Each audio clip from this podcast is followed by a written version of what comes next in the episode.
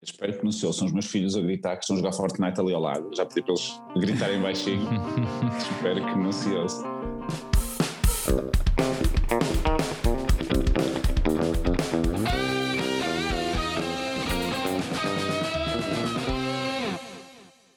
Bem-vindos a mais um episódio de Medicopatias. O meu nome é José Chapelas e no episódio de hoje vamos conhecer a especialidade de pediatria com o Dr. Hugo Rodrigues, que foi sugestão da nossa ouvinte Madalena Mel, à qual queríamos desde já agradecer pelo contributo e por acompanhar o nosso projeto.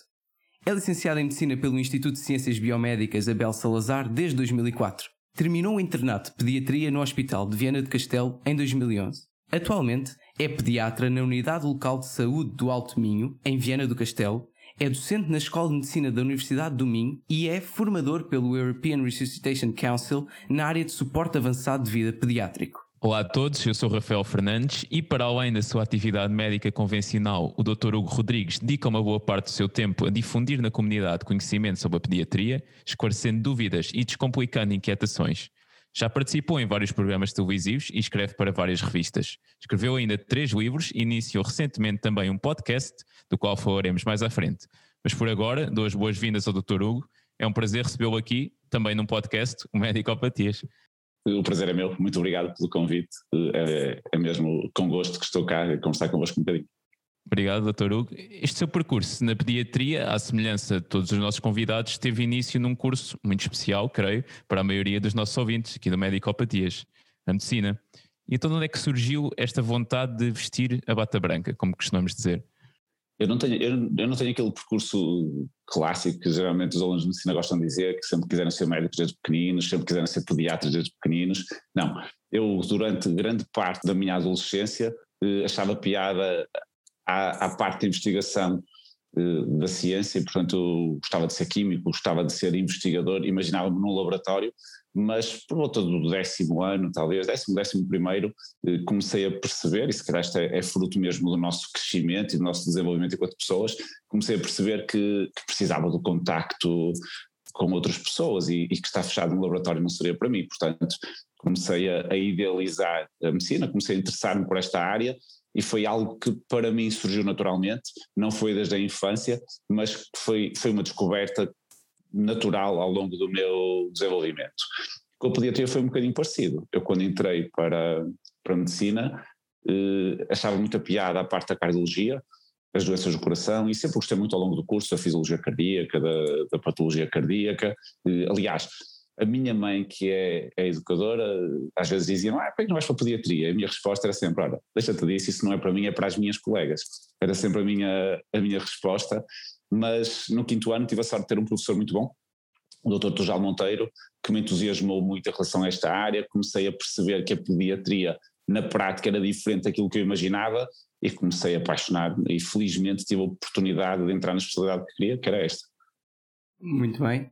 Um, eu agora queria aqui colocar uma, uma, uma questão também da nossa ouvinte, da Madalena, que questiona acerca da sua inclinação. Se, esta, se a sua inclinação para a pediatria nunca foi abalada por mitos como o mito das mães chatas que importunam e atormentam tantos pediatras com as suas constantes inquietações e preocupações. Não, nunca, nunca fui abalada por isso. A única, o único aspecto que me fez eh, pensar um bocadinho em relação à pediatria era, era um problema já na altura, e agora é mais, que é a descida da taxa de natalidade, uhum. que é um fator que nós não conseguimos controlar. Ora, o relacionamento com as pessoas é algo que a mim particularmente me atrai e penso que aos alunos de medicina também. Claro que haverá pessoas que são mais fáceis de lidar um pouco, pessoas menos fáceis de lidar um pouco.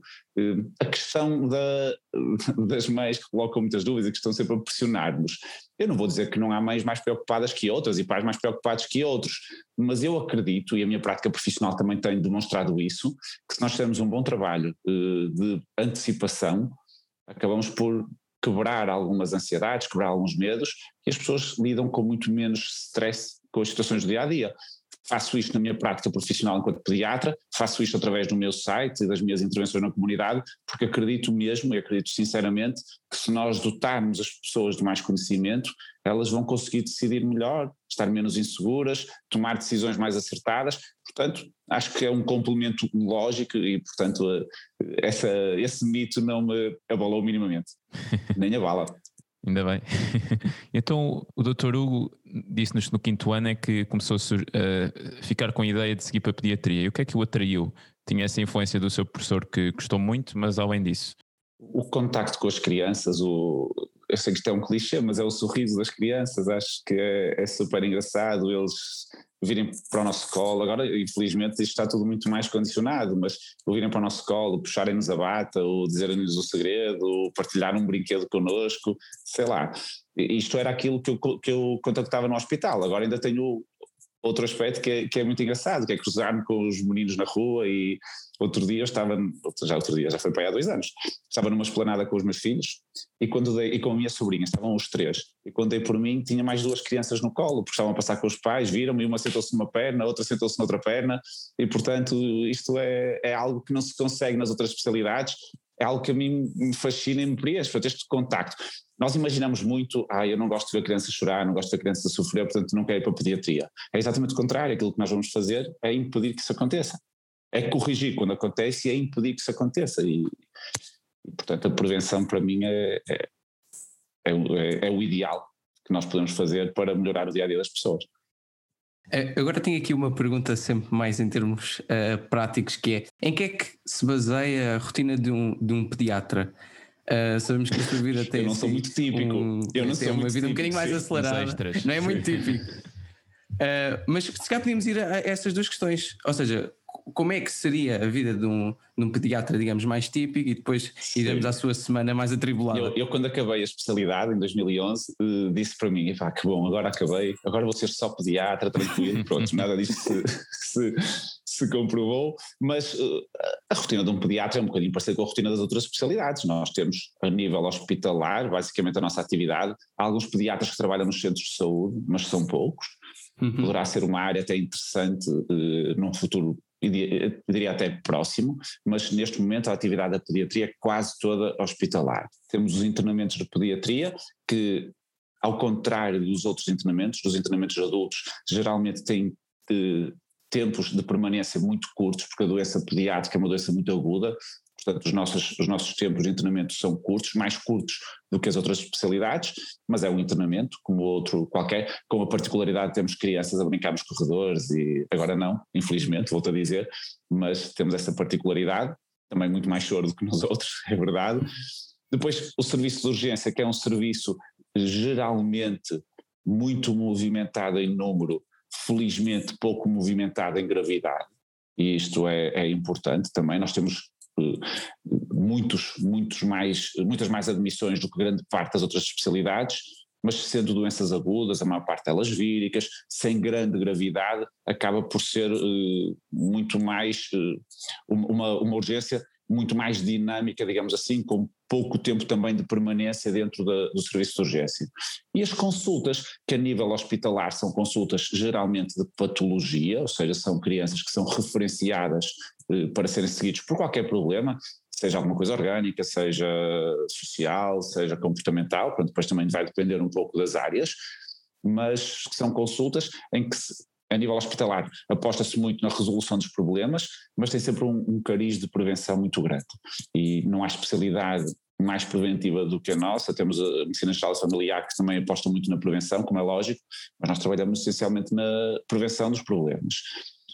A nível de consultório, que também acho que é importante explicar, uhum. o trabalho de consultório, aquilo que nós fazemos são as chamadas consultas de saúde infantil, que são as consultas de rotina, aquilo que se faz um pouco nos centros de saúde, e aí sim, muito trabalho de cuidados antecipatórios, de promoção de saúde, de adoção de estilos de vida saudáveis e comportamentos saudáveis.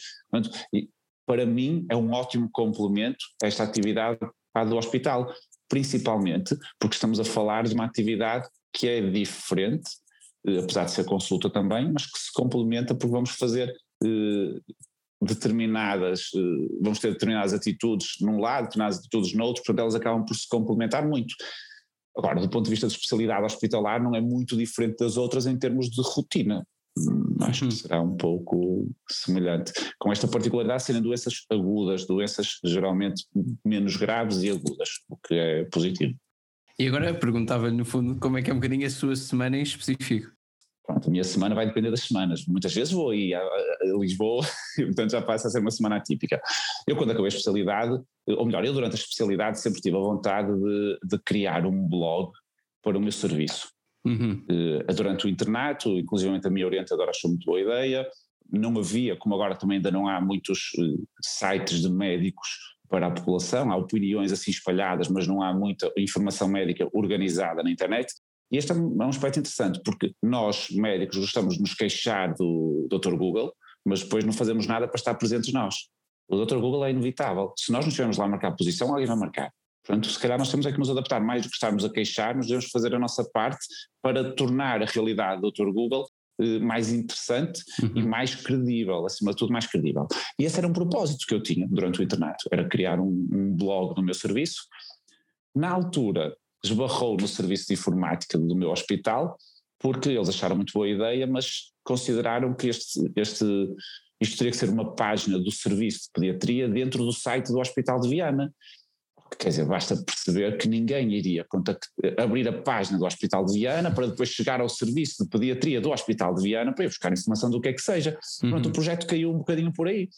Uh, pronto, quando acabei a especialidade peguei nele a título individual e a partir daí as coisas foram-se desenrolando sem eu perceber muito bem como, do site transformou-se num livro, do livro transformou-se na televisão, nas revistas, numa aplicação para Android, mais livros, mais, pronto, depois as coisas vão se, vão se multiplicando, entrando no sistema, o que nós temos que perceber é que também não, lá está, não há muitos médicos a sair da zona de conforto dos consultórios, que devia ser uma obrigação. Certo. Devia ser obrigatório, nós temos conhecimento técnico, que temos o dever de o partilhar com quem precisa dele. Não é só resolver as doenças, isso já passou, isso é medicina antiga. A medicina curativa já, já está completamente eh, antiquada, não é nada disso a medicina atual. A medicina atual tem que apostar muito na prevenção, no aumento da literacia em saúde e lá está, na divulgação de algo que nós temos, que é um conhecimento específico. Portanto, esta partilha sempre me atraiu e, e, não havendo muitos médicos, lá está, depois também as, as, oportunidades vão surgindo, vão, apesar da distância física, que eu estou em Viana do Castelo, é assim um bocadinho afastado, Portugal é um país pequeno, mas não deixa de ser afastado, demora quase quatro horas para chegar a Lisboa eh, e mais quatro para regressar, mas as oportunidades foram surgindo sem, sem, sem as procurar, foram, foram surgindo, depois pronto, agora já não, já não sei explicar muito bem, agora já estou no meio da engrenagem toda. já, já, o, o comboio já, já está a andar, já não, já não volta nunca, atrás. Nunca foi, nunca foi um, um objetivo planeado, digamos assim. Mesmo a questão dos livros e da comunicação social, nunca, nunca na vida eu imaginei isso. Claro que se surgisse a oportunidade, como surgiu, eu iria agarrá-la. Mas mesmo o primeiro livro acabou por ser uma coincidência. Eu tive a coincidência do meu serviço de informática não querer uh, um, um site em separado Pronto, para mim, a título pessoal, isto depois foi fantástico. Agora, a posteriori, estou super agradecido, porque isto uhum. abriu-me portas que eu nunca na vida iria ter abertas, provavelmente. Depois, houve, houve passado, em 2014, recebi um e-mail de uma editora, porque eram duas sócias, uma tinha um filho pequeno e decidiu ir à internet, ao Dr. Google, procurar informação e encontrou o site. E a partir daí propuseram-me escrever um livro baseado no, no, na altura era um blog. Quando fui apresentar o, o, o livro à televisão, tive a sorte de apresentar ao programa das Queridas Manhãs da SIC, em que a apresentadora era a diretora de conteúdos da SIC, que depois me convidou para participar regularmente. Portanto, estamos a falar de uma série de casualidades que foram surgindo, uhum. portanto eu não as consigo explicar muito bem. Estou Mas... super agradecido a todas as pessoas que me proporcionaram isto, mas, mas não consigo explicar muito bem porque não foi planeado, foi algo que foi acontecendo para Sim. mim naturalmente, uh, embora possa parecer estranho dizer isto, porque foram, foram surgindo umas a seguir às outras. Claro, nós não sabemos se estamos ao nível das queridas manhãs da SIC, mas acho que um dia conseguiremos. acho que sim, acho que estou no bom caminho, estou no bom caminho. Doutor Hugo, agora voltando um bocadinho ao internato, para dar aquele caráter mais informativo que nós gostamos de ter aqui claro. no podcast, queria lhe perguntar quais é que são assim as valências que um interno de pediatria deve ter, para onde é que, aquilo, para onde é que passa, o que é, o que é que faz um interno de pediatria? Os dois, os dois primeiros anos, eh, na verdade são 25 meses, mas eh, os dois primeiros anos são de pediatria geral. E a pediatria certo. geral é feita sempre no hospital de origem, seja um hospital distrital, seja um hospital central, é sempre feita lá, porque os, os hospitais que recebem internos têm sempre idoneidade para, para a pediatria geral. Embora quando é hospital central, geralmente o segundo ano é feito num hospital distrital. Portanto, aqui é diferente. Os dois primeiros anos no Hospital Distrital são sempre feitos lá, a Pediatria Geral 1 e 2, e no Hospital Central fazem a Pediatria Geral 1 no Hospital de Origem e fazem a Pediatria Geral 2 num Hospital Distrital. Depois temos, uns, uh, temos estágios obrigatórios. Atenção que estamos a falar do plano curricular que existe agora, que está em reformulação. Ok. Mas pronto, mas é o, o, que existe agora. Temos estágios obrigatórios, temos o estágio de ortopedia pediátrica e o estágio de cirurgia pediátrica, que são de um mês apenas, mas que são obrigatórios. E um mês é adequado, porque vai-se para a consulta ver-se muita patologia e, e, e, alguma delas, dessas, algumas dessas patologias são muito frequentes, portanto dá para ter uma ideia muito boa da, destas duas especialidades. Uhum. Acima de tudo, são os tempos de referenciação que são importantes. O não, não referenciar tarde, mas também não referenciar cedo demais porque é escusado. Isto é, é, importante, muito mais que os blocos e, e afins. Temos o estágio de neonatologia, que também é obrigatório, são três meses de cuidados intensivos neonatais, que são feitos a partir do terceiro ano, e que é obrigatório. O terceiro ou quarto, se quer fazer a geneira, se calhar é quarto. Peço que já foi há uns aninhos, uh, se calhar é não, quarto. Uh, acho que ainda é no terceiro ainda. Eu acho que tenho ideia que é no quarto, mas pronto, mas de qualquer das formas uh, será, uhum. será por aí. E depois temos o estágio de, de cuidados de saúde primários, que são seis meses, que também é obrigatório. Uh, aqui, este é um estágio um bocadinho discutível pelos internos, não é consensual. Eu confesso que a mim uh, me faz todo o sentido, porque vamos fazer, como eu disse há pouco, algo que complementa a nossa atividade hospitalar. Mas há colegas que acham que é demasiado tempo, seis meses, Pronto, a questão é que nós vamos para um centro de saúde, geralmente não há pediatra. Portanto, acabamos por ir fazer uma, uma consulta de saúde infantil sem grande supervisão, até porque a maior parte dos centros de saúde gostam uh, de ter lá pediatras, valorizam ter lá pediatras e no fundo depois é uma responsabilidade acrescida para quem ainda não é pediatra. É quase, uh, portanto, é assim um bocadinho dicotómico. Sim, sim. Mas são estes os estágios obrigatórios. A partir daí temos uma série de estágios opcionais, eu confesso que a minha dificuldade foi escolher o que ias fazer a todos, a minha dificuldade foi escolher uh, quais fazer. Quais é que fez? Eu fiz imunoalergologia, fiz uh, pedopsiquiatria, fiz medicina do adolescente, fiz endocrinologia, fiz neuropediatria e não sei se me estou a esquecer de algum. Já são muitos, já. Já não sei, não sei se me estou a esquecer de algum, mas fiz estes. Penso, penso que foram estes que eu fiz. Uhum. Há vários, eu gostava de ter feito outros, gostava de ter feito desenvolvimento, gostava de ter feito pneumologia, gostava de ter feito gastro, enfim, há uma série de. Ah, intensivos, intensivos pediátricos também fiz, uhum. que esse não é obrigatório, é opcional. Certo. Eh, pronto, portanto, depois temos uma série de estágios. Eu aqui acho que um conselho importante para quem entrar no internato, não só de pediatria, mas para todos, é tentar perceber o rumo que querem dar ao internato tentar encontrar uma linha condutora. E eu diria que temos aqui duas, duas grandes hipóteses. Uma, e falando em particular da pediatria, é ter uma formação sólida enquanto pediatra geral. E nós temos que nos imaginar, olha, eu não sei se estou no internato ou trabalhar para um centro de saúde, ou não sabemos como é que as coisas vão evoluir, portanto, o que é que eu preciso de saber e investir em algumas áreas que estão em falta. Eu digo, pá, não estou tão à vontade com a parte da nefra ou da cardiologia tentar investir um pouco por aí, Outra opção é a pessoa dizer, eu gosto muito de NEO, em vez de fazer três meses de NEO, vou fazer seis meses ou nove meses. Claro que aqui vamos condicionar outros estágios.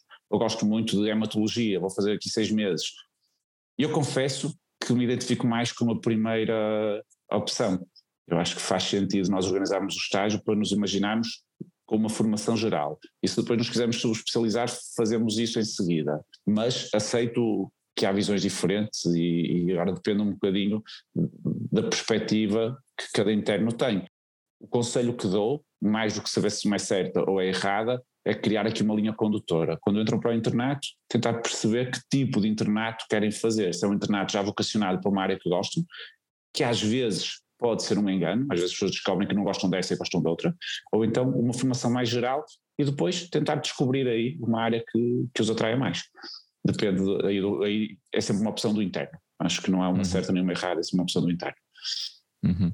Pois isso é uma pergunta que nós vamos de fazer e o doutor Hugo já respondeu que é. Ah, já? Olha.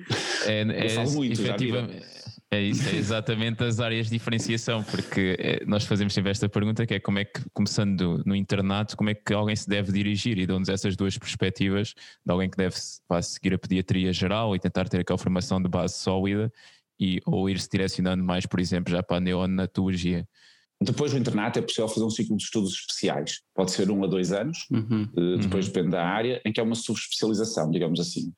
O próximo programa curricular, que já está em discussão há uns anos e que se espera que entre em vigor agora para breve, prevê algo diferente, prevê dois anos de um, de um tronco comum e depois, a partir desses dois anos, eh, fazer, já, eh, fazer já uma subespecialização nas diferentes áreas. Pode até ser a pediatria geral. Certo. E não se sai como subespecialista, mas sai-se como um pediatra com competência em. Tem vantagens, tem desvantagens. Eu pessoalmente gosto da formação mais generalizada, mais diversificada. Aliás, o que me atrai na pediatria é a pediatria geral. Portanto, sou um bocadinho parcial a dar opinião em relação a isso, mas acho que somos todos. Claro. Uh, no fundo, eu agora gostaria de lhe perguntar, já falámos um bocadinho acerca disso, não é? Uh, tem muito a ver também com, com o tipo de doente, mas qual é que é o perfil que descreveria numa pessoa que pensa seguir pediatria? O que é que é preciso ter para ter sucesso em pediatria? Eu acho que um dos aspectos uh, mais importantes, eu acho que é transversal a todas as especialidades, mas se calhar na pediatria uh, particularmente, é a chamada inteligência emocional e que está muito agora na moda e é importante nós percebermos que, e agora pegando no, no exemplo que deste há um bocadinho das mães chatas, nós temos que nos pôr muitas vezes do lado lá e perceber e perceber uh, que há ansiedades e há preocupações que a nós, com o nosso conhecimento, nos parecem completamente descabidas, mas que são legítimas de ter, porque quando se é pai ou mãe, nós ficamos extremamente vulneráveis. E, e, esta, e, esta, sensibilidade tem que existir, isto, o, o, conseguir interpretar a ansiedade ou o medo ou a angústia nos outros, esta inteligência emocional, é importante para os pais e para as crianças, que muitas vezes não são verbais ou não querem verbalizar quando são pequenas, e nós temos que descodificar as, as mensagens que nos dão. Portanto, o saber despertar emoções nos outros também é importante, principalmente para conquistar a atenção e a, e a confiança das crianças. Mas eu diria que a inteligência emocional é um aspecto eh, que me parece fulcral e isso faz toda a diferença. Todos vocês sabem, em todas as especialidades, há especialistas brilhantes, há especialistas muito bons e há especialistas mais ou menos. Em todas, a pediatria não é exceção. Claro. Eu, eu acredito piamente que a inteligência emocional eh, faz aqui a diferença. Pode, eu não conheço nenhum pediatra brilhante que não tenha uma boa dose de inteligência emocional. Não conheço. Uhum. Mas, Portanto, mas essa, é inteligência, é... essa inteligência artificial é inata ou pode, não, artificial, pode é emocional. Não é eu disse mal, agora, agora desculpa. Isto agora, já, isto agora já com, com o Elon Musk eu já nem eu já nem estou cá. Uh, a minha, a minha, não, mas obviamente a inteligência emocional é algo que nasce connosco ou que pode ser trabalhado? No fundo. Eh, eu, eu acho que é 50-50, se calhar não 50-50, mas são os dois, mas serão os dois. Eh, uhum. É algo que eu tenho-me dedicado um bocadinho a essa área em relação ao papel dos pais no desenvolver da inteligência emocional. Todos nós, pais, e agora estou pondo desse lado, eh, passamos por alturas em que queremos, e é legítimo, que se querer ter filhos inteligentes, filhos que sejam bem-sucedidos, mas se, se forem inteligentes e não tiverem uma boa dose de inteligência emocional, não vão ser felizes e mais importante do que ser uhum. inteligentes, eles têm que ser felizes. Nós temos que, que, estimular isso. Falamos agora muito, por exemplo, dos ecrãs, que já era uma realidade e agora ainda mais, com estas questões do afastamento social. Os ecrãs são um entrave para o desenvolver da inteligência emocional. Nós não uhum. conseguimos, o face-to-face -face não substitui por nenhuma videochamada.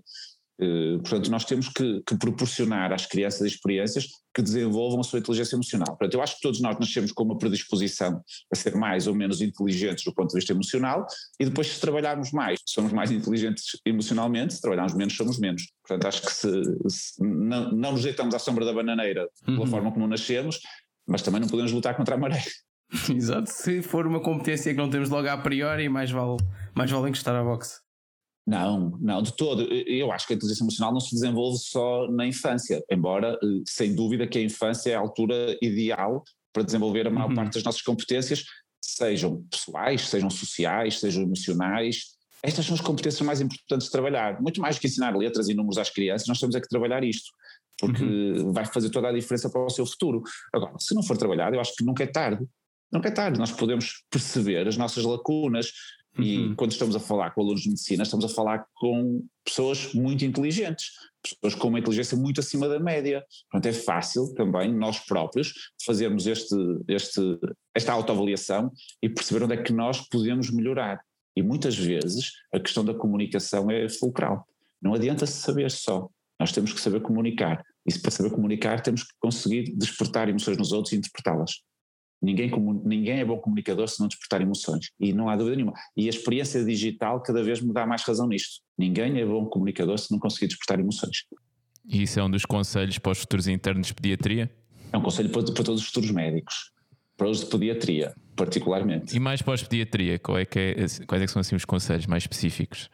Eu acho que não há assim conselhos específicos, tem que se gostar.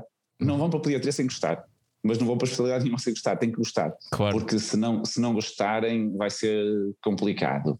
E perceber que, eu vou-te dizer, todas as dúvidas são legítimas, eh, nós temos que ajudar, temos que estar dispostos eh, a ajudar. Também aquele receio, lá está, de que não se gosta de ver a criança sofrer, eh, é algo que não deve impedir a pessoa de ir para a pediatria, porque o nosso dia a dia não é feito de crianças em sofrimento uhum. de todo, de todo. Isto é, é, uma ideia completamente errada e deturpada da realidade. O nosso dia a dia é feito de crianças felizes, é feito de crianças sorridentes, mesmo quando estão doentes. Aliás, a maior parte delas, quando entram na urgência, estão aos pinchos e partem tudo. E, portanto, isso é bom. Portanto, o nosso dia a dia é feito de crianças eh, saudáveis, de crianças que não estão gravemente doentes. Portanto, isso deve, tem que ser encarado assim como uma realidade. Sim, mas, mas o, o doente pediátrico acaba sempre por ser um doente diferente. E, e, um doente que muitas vezes, por exemplo, eu ainda só estou no terceiro ano do curso, ainda não tive nenhum contacto praticamente com, com essa área. Como é que, ou seja, eu não acabo por estar em desvantagem ao começar, de certa forma, a, a idealizar uma, a minha carreira, a minha especialidade, sendo, por exemplo, pediatria, mas eu nunca tive contacto com crianças. O que é que eu devo esperar? Em que é que elas diferem?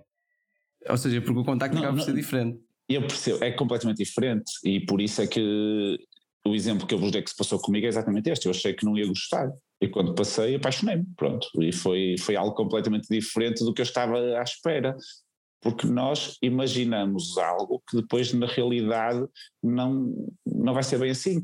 Portanto, é difícil eu conseguir eh, estar-vos a dizer exatamente o que é que se espera, porque isto sente-se muito. Se nós nos sentimos à vontade a lidar com crianças. Isto, isto é muito de feeling.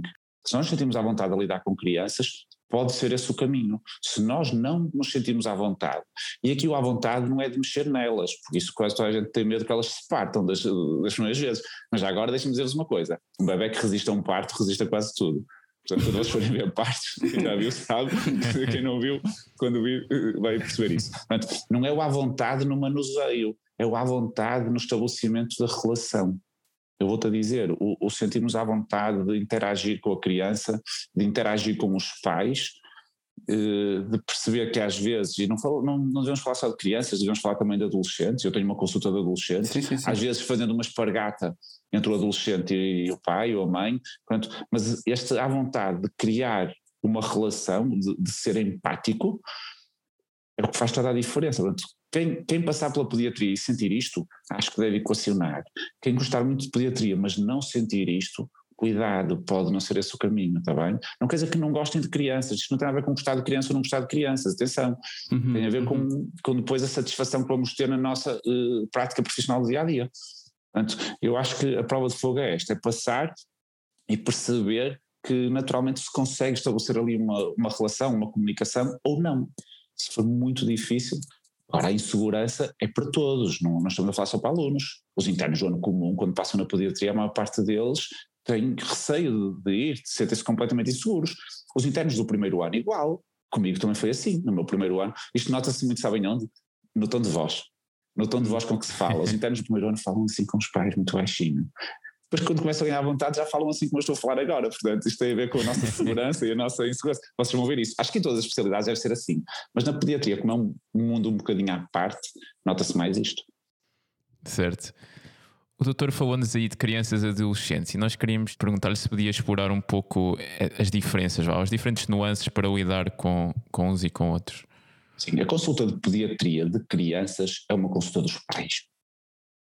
Basicamente é isso. A nossa atividade com crianças é eh, 80% a 90% com os pais e o restante com as crianças. Eh, basicamente, o que nós fazemos com as crianças, podemos conversar um bocadinho com elas e devemos, principalmente se já forem maiorzinhas, podemos brincar um bocadinho com elas, mas a nossa intervenção com as crianças é o exame físico.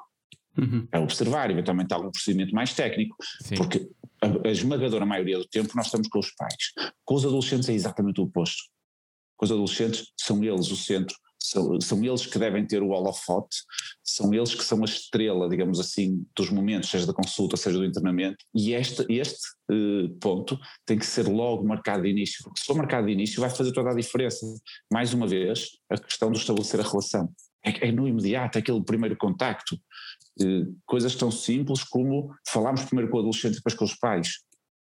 Uh, coisas tão simples como perguntar ao adolescente como é que ele quer ser tratado. Se tem dois nomes, se é Rui Pedro, eu vou perguntar, olha, queres que, a primeira vez que eu falo com eles, digo-lhes mesmo, olha, chamo Hugo, queres que eu te chame Rui ou queres que eu te chame Pedro?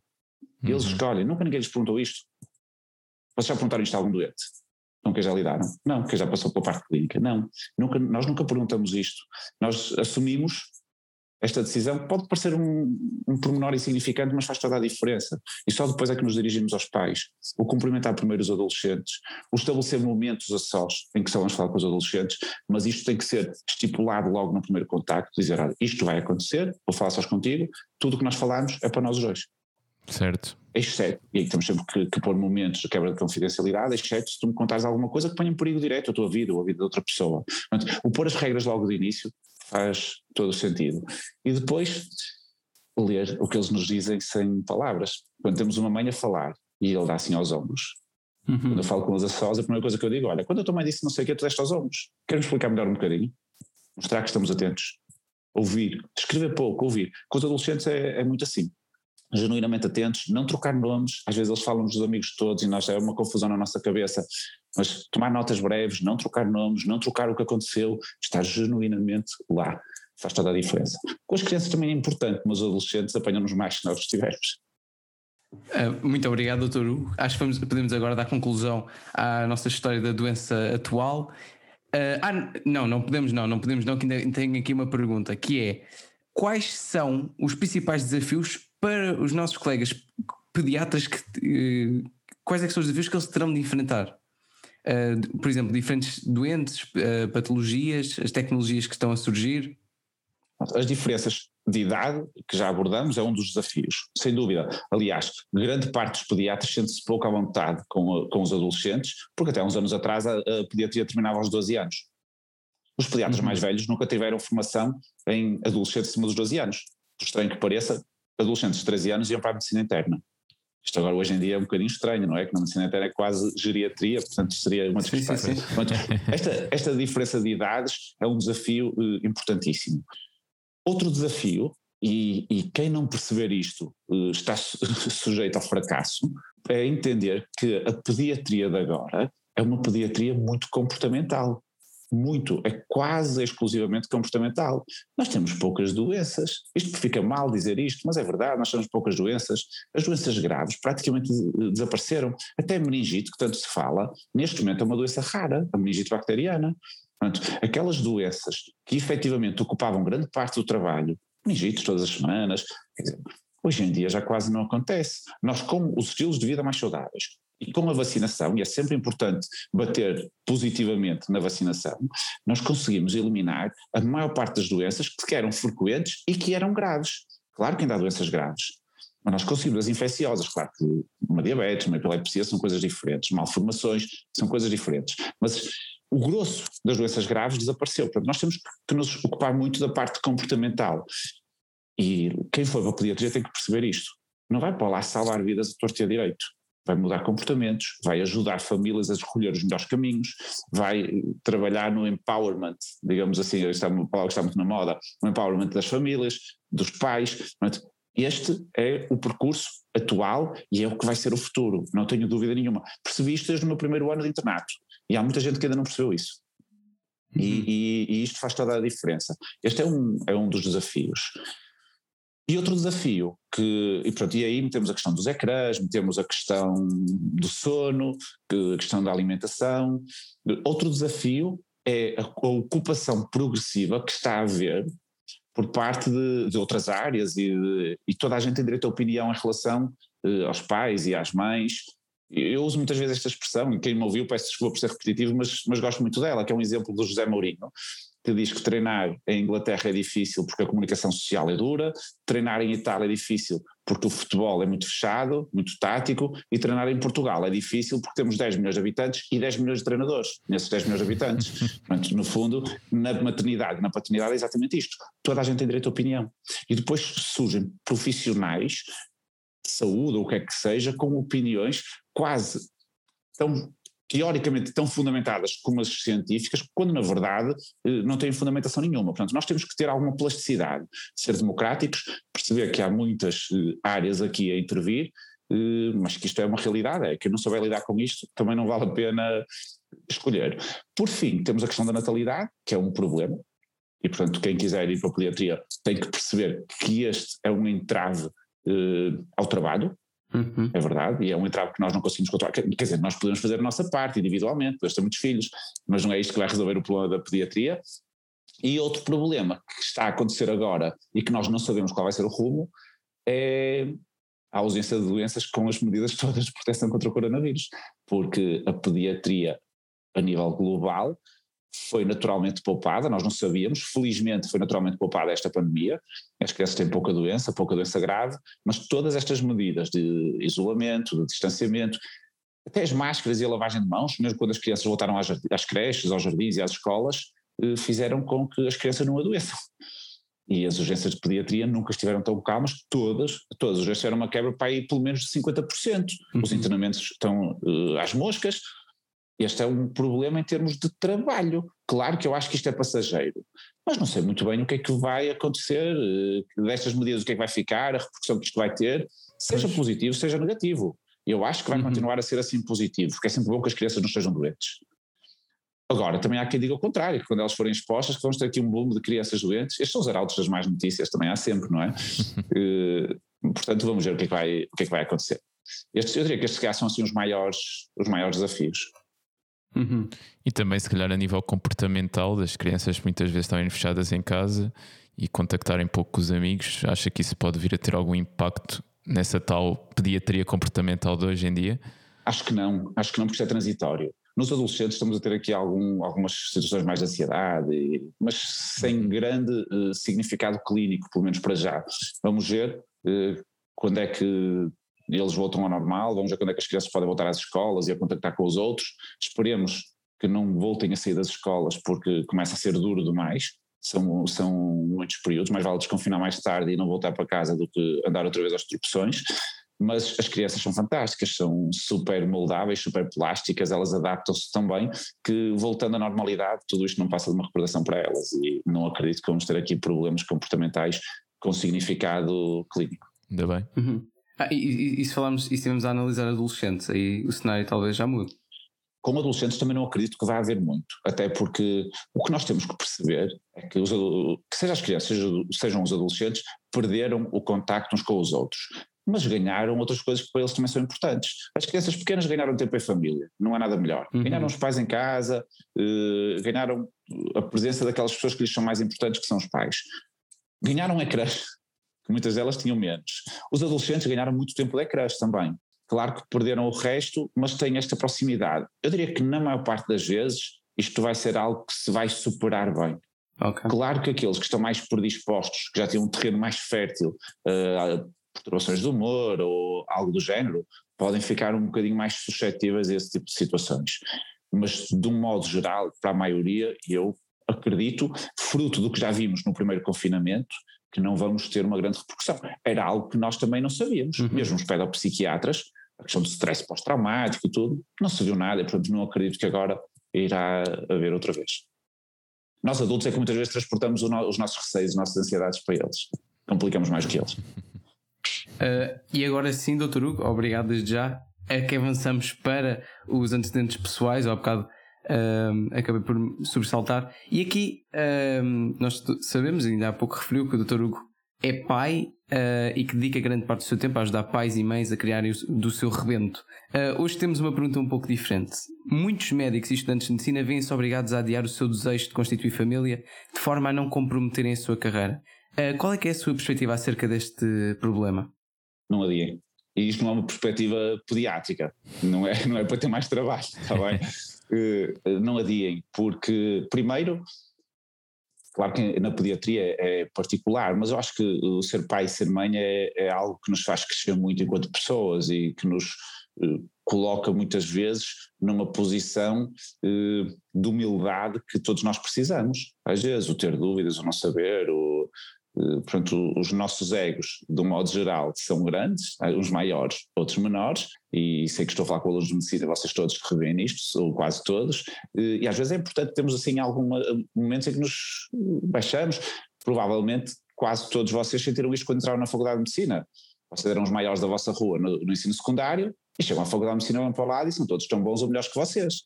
E isto é, uma, é importante sentir isto. E quando uhum. se é pai ou mãe, nós, nós ficamos super vulneráveis. Portanto, acho que é, é importante. Por outro lado, acho que uh, a procura da, da, altura ideal só atrasa e só faz perder tempo. Uhum. Porque uhum. ah, não, é por, não é por ser pai ou mãe durante o internato que se vai comprometer o que quer que seja. Não é? Claro que se pode atrasar um bocadinho o internato se a licença de maternidade for mais prolongada, Claro que se, que se deixa de ter algum tempo, aquele tempo só para nós, para os nossos trabalhos, mas garanto-vos que se vocês forem organizados e tiverem brilho, vão fazer tudo o que fariam se não tivessem filhos. E vão ter a uhum. sorte de ter filhos ao vosso lado, que não há nada melhor. Portanto, eh, acho que o atrasar eh, não é uma boa, uma boa perspectiva. Sei que ninguém me ouve em relação a isto, sei que toda a gente vai achar que isto é demagogia, mas eu tive os meus dois filhos durante o internato, por opção. Mas, mas isso se calhar também dava jeito para treinar o exame objetivo ou não? dá, dá, dá, para, para, para, tirar as dúvidas, exame objetivo, tudo. Abre aí a boca. Doutor, queríamos agora aqui abordar. Nós já, já dissemos que escreveu livros e eu uh, passo a dizer quais: A Pediatria para Todos, Primeiros Socorros, Bebés e Crianças, e agora publicou um livro em junho do ano passado chamado O Livro do Seu Bebê. Sim, posso, posso, juntar, posso juntar aí outro? Porque eu, pode, pode. Em, maio eh, publiquei esse e em junho publiquei o livro mágico do Ova João, que é um livro de histórias infantis. Foi assim a minha primeira histórias também. experiência, sim. Esse não conhecia. Foi a primeira experiência. Então fale-nos desse, fale-nos desse agora e depois temos falar dos outros. Ok, já sim, não, já que, é que não... Sim, eh, eu há, há três anos, salvo erro, fui convidado para, por uma editora para participar numa coleção de livros infantis mas escrevendo um, uma ou duas páginas para os pais sobre o tema da história infantil. E, portanto, seria dentro de um livro infantil escrever para os pais. Eu achei muita piada, gostei muito do que fiz, mas eu fiquei com o bichinho de escrever para crianças. Então, nessa altura, decidi, um dia em que os meus filhos estavam a brincar, deixei estar a brincar os dois, sentei-me ao lado deles e comecei a escrever umas histórias para eles. Pronto, e, e, fiz as histórias em que eles eram os personagens, as minhas sobrinhas, os meus pais, eram personagens familiares e ficou na gaveta com telhos, eles gostaram, empolgaram-se muito com as histórias, eu achei, hum, se calhar resulta, mas deixei estar. E no ano passado surgiu a oportunidade de, de publicar, tive o convite da Porta Editora para começar uma coleção de histórias infantis, mostrei o que tinha, era exatamente aquilo que eles pretendiam e, portanto, surgiu. Basicamente, é um almoço semanal na casa dos avós, dos quatro primos, que existem mesmo, que são os meus filhos e as minhas sobrinhas, que vão à casa dos avós e vão mesmo almoçar lá, em que comem a comida da avó e depois sentam-se no sofá a ouvir a história do avô João, que tem um livro mágico. Eles todas as semanas levam um amiguinho para, para almoçar com eles e o livro mágico tem histórias com o nome de todos os meninos do, do mundo, como diz o avô, e vai contar a história com o nome do menino que é convidado, que é uma história real sobre, sobre aquele convidado, mas que ninguém sabe. E tem a uhum. história do Semedo, uh, tem medo, Uh, tem, não, o Semedo tem um segredo, desculpa, o Semedo tem um segredo, que é o, Semedo que faz xixi na cama, tem a Diana que vai ter uma mana porque ela vai ter uma irmã, uh, portanto tem assim, são quatro histórias no primeiro volume, que transportam aquela ideia a tentar abordar temas que às vezes são um bocadinho mais difíceis de, de falar com as crianças ou com os pais, os pais têm uhum. dúvidas, normalizando num almoço familiar, Muitos, muitas crianças se vão rever ali, portanto a ideia é normalizar e, e desbloquear às vezes algumas situações sempre num ambiente descontraído, mágico e, e, com algum ensinamento subtil, para não ser maçador. Muito bem. Uh, e agora este o, e o outro livro também lançou agora há pouco tempo. Um, gostaria de falar um pouco acerca dele. Sim, o, o, livro do seu bebê é um projeto grande, foi um desafio lançado pela, pelo Rui Coceiro, que é o editor da Contraponto. Uh, é um projeto, uh, como eu disse, grande, pretende ser um livro de referência para pais, porque visa a altura mais crítica na vida de qualquer pessoa, que são os primeiros mil dias de vida. É a gravidez dos primeiros dois anos, é uhum. uma altura crítica, mas eu gosto sempre de dar a conotação positiva. É crítica no bom sentido porque está cheia de oportunidades. Não é pelo uhum. medo de falhar, é pelas oportunidades de fazer melhor e de fazer toda a diferença. Portanto, tenta abordar de uma forma mais ou menos exaustiva, mas sempre com uma linguagem prática acessível, eh, tudo, desde a gravidez, o parto, o pós-parto, os primeiros dois anos, temas centrais, a amamentação, as vacinas, a alimentação, tudo. Tento ser um livro exaustivo, eh, com conselhos práticos, com ilustrações, com fotografias, com imagens, para tornar a leitura simples e acessível. Eu, eu, eu, agora gostava aqui de falar do seu também do seu. Okay, eu peço só desculpa. O que, é, o que é engraçado é que tenho profissionais de saúde a estudar por esse livro, apesar de ser papais. Às vezes vem-me com o livro sublinhado. Eh, internos, alunos, eh, enfermeiros, é engraçado. Acho isso curioso. Pronto, se calhar, se calhar pelo próprio formato do é livro é muito apelativo. Não é? Sim, é bom, é bom, é bom, sim. Um, eu agora gostaria de falar aqui um bocadinho do seu uh, outro projeto uh, que é o, o, o, seu podcast também, que é o Momento a Sós, que no fundo é um, um trocadilho entre a sigla SOS e o pseudo-acrónimo SOS. Uh, e gostaria já de deixar a nossa recomendação, onde eu, um rapaz de 20 anos, estive genuinamente interessado num tema que para mim, uh, por enquanto, como devem imaginar, não é uh, prioridade. Uh, mas o Dr. Hugo tem um jeito muito, muito peculiar de expor os seus temas e de conduzir a entrevista. E desde já os nossos parabéns uh, Obrigado. pela façanha. Obrigado. Pronto, e no fundo eu deixava aqui o convite se, se podia esclarecer quem, está, quem nos está a ouvir do seu próprio projeto. Sim, este, este momento a sós foi algo que eu já fui pensando há algum tempo, nunca tinha materializado e agora achei que era o momento certo, porque as pessoas estão mais em casa, estão mais ligadas ao, ao mundo digital, os podcasts estão a começar a ser uma tendência e achei que faria todo o sentido. À medida que eu fui eh, contactando com algumas figuras públicas nas idas à televisão, nas entrevistas, eh, eu fui percebendo algo que é, é lógico, é evidente, mas que nunca tinha sentido. É que estas figuras públicas são pessoas como todos nós, têm dúvidas como todos os pais e todas as mães. Não sei se vocês sabem, mas o pediatra é aquela figura quando quer que vá, sempre alguém que pergunta qualquer coisa. Ah, já agora o meu filho ou o meu sobrinho, nós temos este condão, despertamos sempre dúvidas, às compras, o que é que seja, é sempre alguém uhum. perguntar-nos qualquer coisa. E quando ia assim aos programas também vinham perguntar, compartilhavam histórias, perguntavam, e eu achei que seria interessante eh, mostrar este lado pessoal destas figuras públicas, por um lado para aproximar este, este ideal das figuras muito distantes da população geral e, por outro lado, para normalizar, gosto muito desta palavra normalizar, para normalizar as dúvidas que os pais e as mães têm. Porque é, é perfeitamente legítimo eu ter dúvidas, Uhum. Eh, a Fátima Lopes ter dúvidas, a Júlia Pinheiro ter dúvidas, eh, como os pais e as mães da minha consulta terem dúvidas. E na maior parte das vezes as dúvidas são semelhantes. Portanto, a ideia foi criar aqui uma conversa quase de sofá, uma conversa intimista, claro que foi à distância, um pouco fruto destas, desta contingência, mas ser assim uma conversa descontraída, completamente informal, sobre um tema da USOS. Cada convidado lança o seu tema, e a uhum. partir daí vamos resolver o problema específico do convidado e deixar conselhos para toda a gente que nos ouve. Uh, fiquei muito contente que na semana passada, salvo erro, fui ao programa Casa Feliz uh, e estive a falar com a Diana Chaves, que foi uma das convidadas, esteve a expor uh, um problema do sono da filha dela. e quando fui agora quando fui ao, exatamente, quando fui ao programa perguntei e, e, com os conselhos ela já dorme a noite toda, fiquei super contente com, com esta partilha dela, porque no fundo é quase uma consulta no sofá, porque é um uhum. problema que as pessoas vão pôr e acabamos por conversar sobre eles, sobre esse Sim. tema. Pronto, e, foi surgindo a ideia. E é assim, como são temas do dia a dia que são aplicáveis a, a quase todas as crianças, acho que acaba por ser muito muito Sim. fácil de, de ouvir. É, é tal questão, eu não sou pai, não é? Mas acabo por contactar com algumas crianças sabes, da é, minha não vida. sabes ainda. Não, eu definitivamente deve ser pai, alguns, deve ser pai, alguns.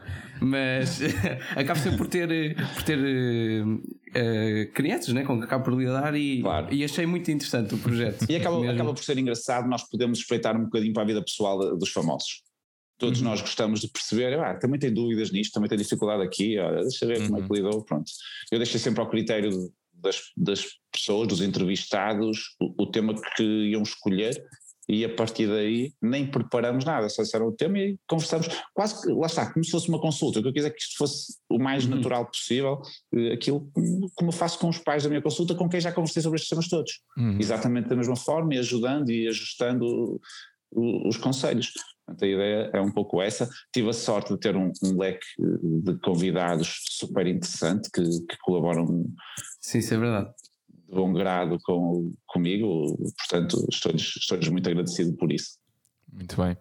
Doutor Hugo, agora queríamos falar um pouquinho da sua especialização, não, mas sua, do facto de ser formador na European Resuscitation Council na área de suporte avançado de vida pediátrico. Sim. Nós somos expostos ao suporte avançado de vida na faculdade, mas quais é são assim as nuances da pediatria nesta área? Há recomendações específicas para crianças e para adultos e, portanto, é, é é completa, eh, as guidelines são, são completamente diferentes. Eh, desde logo, porque ao contrário dos adultos, em que temos uma proporção muito grande de patologia cardíaca primária, nas crianças, uhum. na esmagadora maioria das situações, o problema é respiratório. Portanto, desde logo temos esta adaptação do ponto de vista de recomendações e de intervenção. E isto é algo que tem que estar muito presente. E perceber que uma criança não é um adulto em miniatura. Eu sei que isto é um clichê, que é uma verdade lá para Alice, mas é mesmo verdade a criança não sendo um adulto em miniatura, nós temos que adaptar as recomendações à sua fisiologia, à patologia, como eu já disse, que é diferente, eh, a particularidades até do ponto de vista de tamanho e de crescimento corporal, e, e dentro das guidelines há recomendações para bebés abaixo de um ano e para crianças maiores, depois a transição dos adolescentes para os adultos, que também não está muito bem estabelecida, porque depende do tamanho do adolescente e do à vontade do reanimador. Portanto, há aqui algumas nuances, mas as recomendações são completamente diferentes, com base, como eu disse há bocadinho, na fisiologia, eh, que é completamente diferente, e na patologia, que tem um claro predomínio respiratório, ao contrário dos adultos. E o que é que o atraiu a formar-se nessa área? Eh, e eu gosto particularmente da emergência. Eh, felizmente não temos muitas emergências. Eh, para quem gosta, eu não vou dizer infelizmente, porque não é bonito dizer uma coisa dessas, mas felizmente não temos muitas, muitas eh, emergências. E o, o que me atrai em ser formador de suporte avançado é poder, todos os anos, rever a matéria toda, pelo menos duas vezes por ano, tentar fazer dois cursos por ano, já que não temos muita prática, convém ter tudo muito sistematizado. Não há, não há área nenhuma da medicina eh, em que seja mais importante ser metódico, organizado e sistematizado. A medicina de emergência, seja de crianças, seja de adultos, é aquela em que nós temos que ser o mais rigorosos possível e mais metódicos. E, portanto, certo. só conseguimos isto estudando e pondo em prática. Emergências não temos muitas, portanto temos que, que, estudar, estudar, estudar, praticar e tentar ter sempre tudo o mais sistematizado possível, porque temos aqui um outro fator que, que confunde sempre tudo, que é a ansiedade.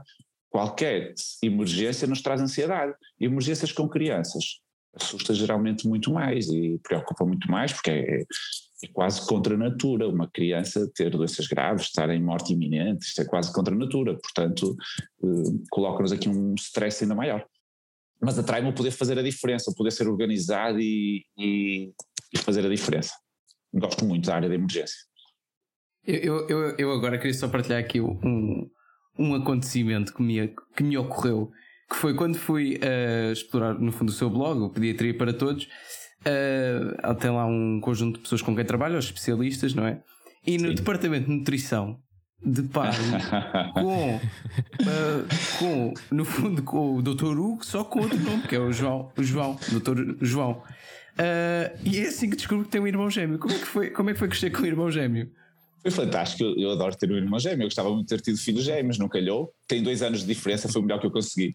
Uh, mas eu gostaria, uh, eu gosto muito de ter, ter um irmão gêmeo, acho que é super interessante para o crescimento, para o desenvolvimento, ter sempre ali alguém ao lado, é uma relação diferente, é uma relação especial, é uma cumplicidade que não vou entrar nos, nos esoterismos de eu sinto quando ele uhum. me dói, não sei o quê, não, não vou entrar por aí, mas a cumplicidade, o olhar, eu, ele não me consegue mentir e eu não consigo mentir a ele. Por muito que tente, eu posso não desmascará-lo, mas eu percebo no olhar dele logo.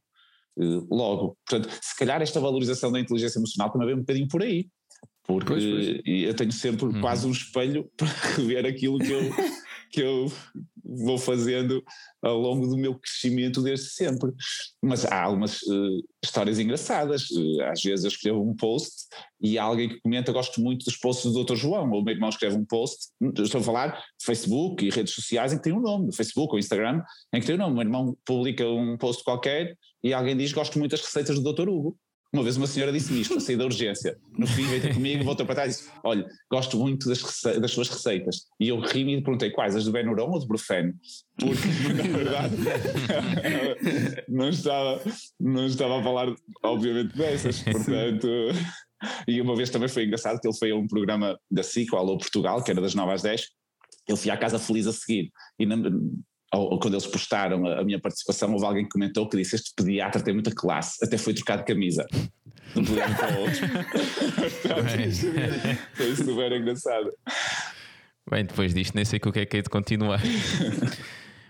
Mas pronto, doutor, muito obrigado por estas partilhas aqui nos antecedentes. E agora queria passar para o exame objetivo, que é um jogo onde lhe damos duas opções e tem de escolher uma. É lá. Pode ou não explicar, fica ao seu critério. Okay.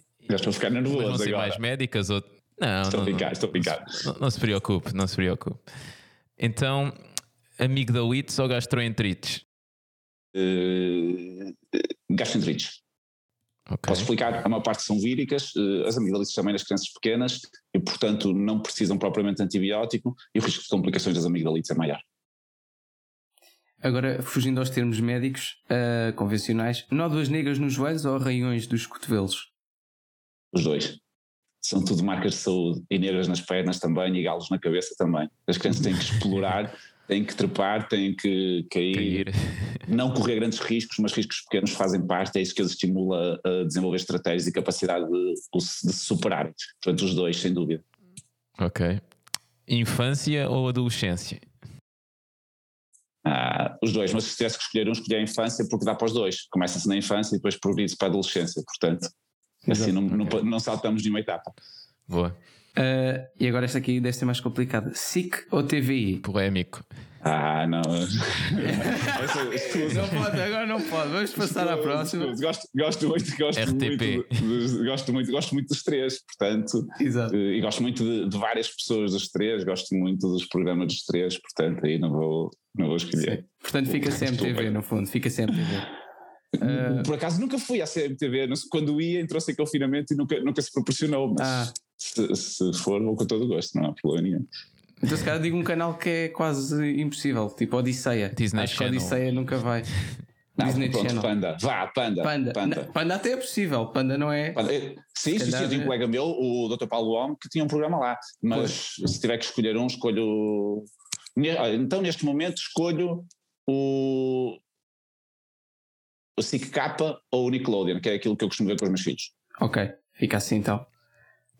Gosta de ver que no, fundo, que no fundo escolheu SIC, é SIC K, SIC K. Não, não, não, não, não, não, não, Isso, isso, é jornalismo, isso é jornalismo. Não, mau jornalismo, mau jornalismo. É, é um jornalismo terrível, porque no fundo não estou formado, não é?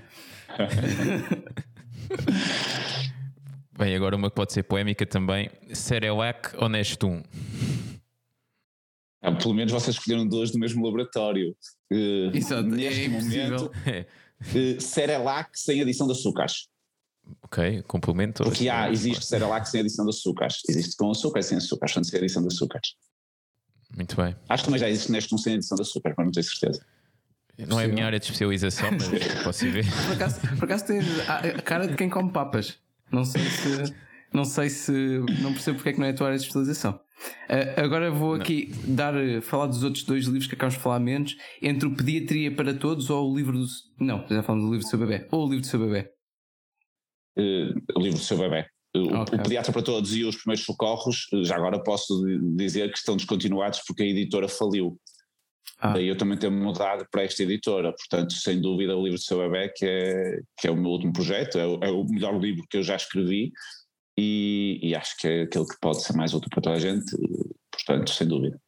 Eu gosto muito do, do livro Teatro para Todos, atenção, foi o meu primeiro livro e, e, teve, e teve um bom impacto, mas neste momento está descontinuado, já não se consegue adquirir. Portanto, agora as, as cópias que existem são extremamente valiosas. Ui, X, agora Ui. são extremamente valiosas no mercado negro. Isso, caridades. Bem, doutor Hugo, obrigado pelo fair play aqui no exame objetivo. É verdade, o jogo, foi giro, gostei muito. Ainda bem, nós também. Passando agora à epicrise, como o próprio nome indica, queríamos pedir se nos podia resumir a especialidade de pediatria em breves palavras. Sim, eh, são cinco anos de algum trabalho, como todas as outras, mas de muito prazer, porque acabamos por ter um papel muito ativo no presente e, acima de tudo, no futuro, em muitos anos do futuro, de quem lida connosco.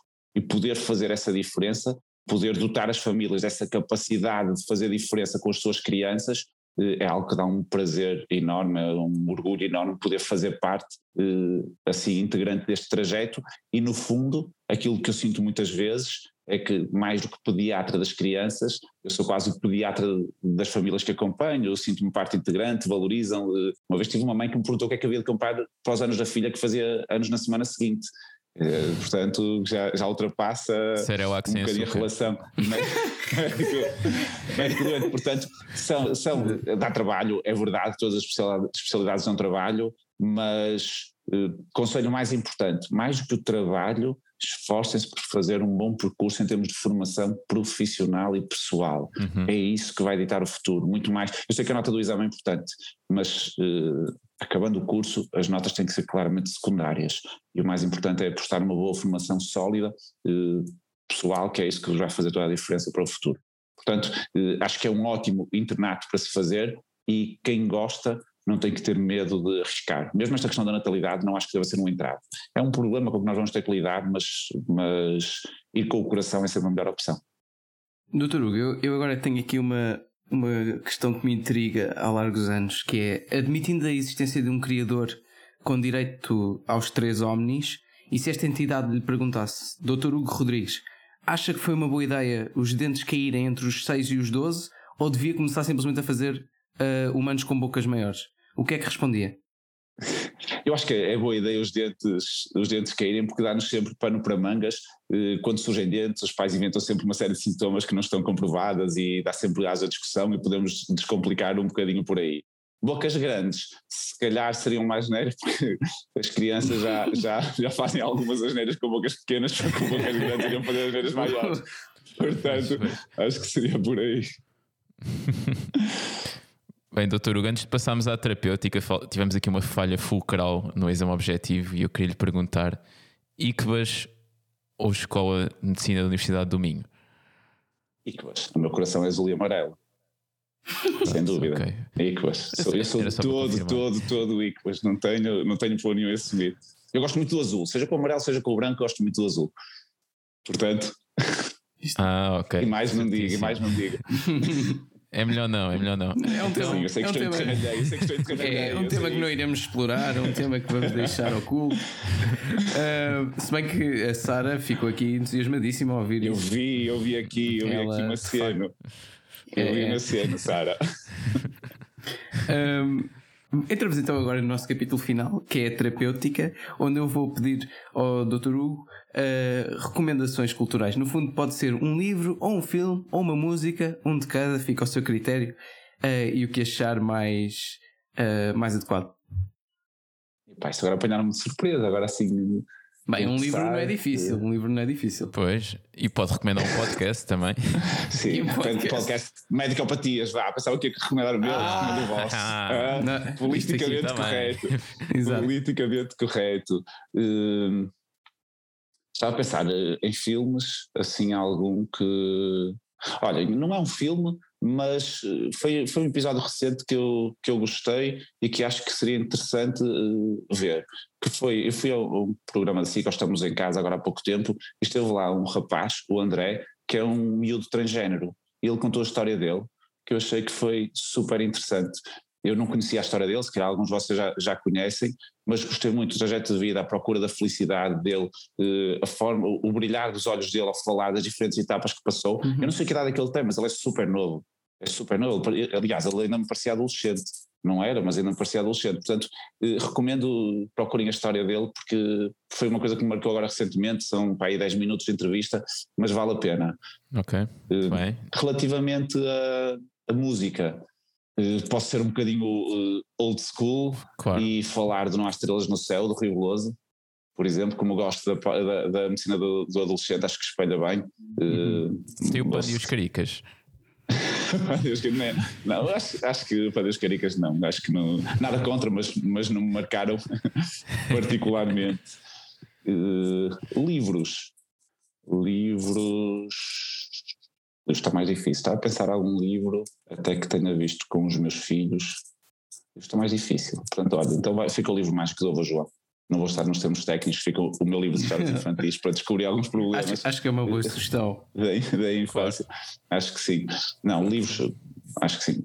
Tudo menos o Harrison. O Harrison marcou-nos, você já não vai marcar, mas a nós marcou-nos, portanto. E não foi pelos melhores Há, há motivos. outras, Marca também. há outras formas de estrutura também. Isto está cada vez mais, Sim, sim, sim. mais complexo. Sim. Ah, Sim, eu sei, eu sei. ah, muito obrigado, Dr. Hugo Rodrigues, por ter aceito o nosso convite. É um prazer, foi um prazer tê-lo aqui. Ah, esperamos também O tenha prazer foi meu. Muito obrigado. Pronto, era isso que eu ia perguntar, no fundo, é se tinha gostado também deste bocadinho. Eu antecipo-me sempre, eu troquei-vos aí o alinhamento, já percebi, pronto, já fiz aí uma série de coisas, pronto. Desculpem. Não, não, não tem problema, não tem problema. Ah, aliás, assim eu até, até pouco palavras, no fundo. Ahm, agora dava aqui a palavra ao meu colega Rafael. Claro, claro. E eu aproveito também para agradecer muito ao Dr. Hugo por ter dado este seu tempo, que sabemos que tem um horário bastante preenchido. Foi muito importante para nós tê-lo aqui. Acho que todas as pessoas que estão interessadas em pediatria, e como até lhe posso dizer que foi uma sugestão da, colega- da nossa colega Madalena, a quem também agradecemos, claro, e que foi uma Boa. excelente sugestão. Sim. E tenho a certeza que muitos dos nossos colegas que estão a pensar a seguir pediatria saem daqui com uma avalanche de, de vontade de ir já para o hospital tratar. Ah, espero, as- espero que sim. Quem gostar, que, que se puder escolher, escolham. Não vão Uhum. com medo disto, daquilo. Nunca fujam ao trabalho, porque às vezes, ai, trabalho, esqueçam, não fujam ao trabalho, todas as especialidades trabalham e não fujam ao que é supérfluo. Se gostam, se se identificam, se sentem essa capacidade, se puderem escolher, Uhum. escolham. O resto resolve-se. É melhor, ah, é só falta dizer aquilo que eu sinto mesmo, Força, que força. é a melhor especialidade de todas, portanto. Se puderem escolher melhor, Ah, não escolham Nem a segunda precisava melhor. ter dito. Portanto, isso é, é evidente. Acho que quem ouvir isto, até eu, nunca pensei, se calhar agora, amanhã Olha, já vou fazer Ainda umas vais a horinhas. tempo. pá, vai, se, quiserem vir, se quiserem vir até Viana, conhecer um bocadinho, estão à vontade. Muito Bem, obrigado. muito obrigado a todos os que também nos estão a ouvir até aqui e até à próxima, pessoal. Até à próxima. Obrigado. Até à próxima também.